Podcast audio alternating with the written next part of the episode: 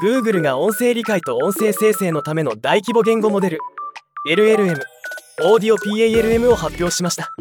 オーディオ PALM はすでに発表されていた。音声ベースの大規模言語モデル。オーディオ LM の機能とテキストベースの大規模言語モデル。PALM2 の機能を統合したマルチモーダルアーキテクチャでテキストと音声を処理生成し音声認識や音声翻訳などのアプリケーションに利用できるというもの。今回はこのシステムを紹介します。オーディオ PALM により音声翻訳タスクにおいて既存のシステムを大幅に上回り入力言語とターゲット言語の組み合わせがトレーニングで見られなかった多くの言語に対してゼロショットの音声テキスト翻訳を実行する能力を備えているといいます。また短い音声プロンプトに基づいて言語間で音声を翻訳することも可能になっています。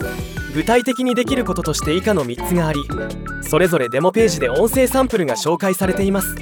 音声から音声への翻訳スピーチトゥスピーチトランスレーション。外国語の音声データを入力すると入力されたデータと同じ話。者イントネーションで英語に翻訳された音声データを生成する機能です。音声からテキストへの翻訳スピーチトゥテキストトランスレーション。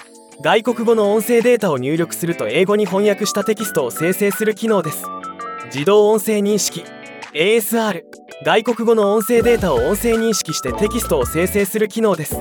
これらの3つの機能はサンプルページで JA を選ぶことで日本語の例を聞くことができます。